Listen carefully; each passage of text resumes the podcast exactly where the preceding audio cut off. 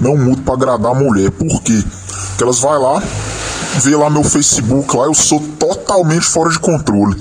E se eu mudar aí a personalidade de bonzinho e tudo, não vai adiantar nada.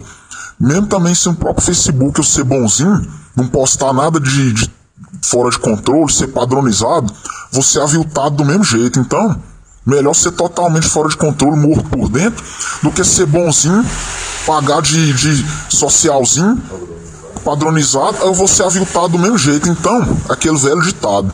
Se você presta, é bom. A pessoa te avilta, beleza então. Então é melhor ser totalmente fora de controle, já que eu seria aviltado do mesmo jeito, então que se foda.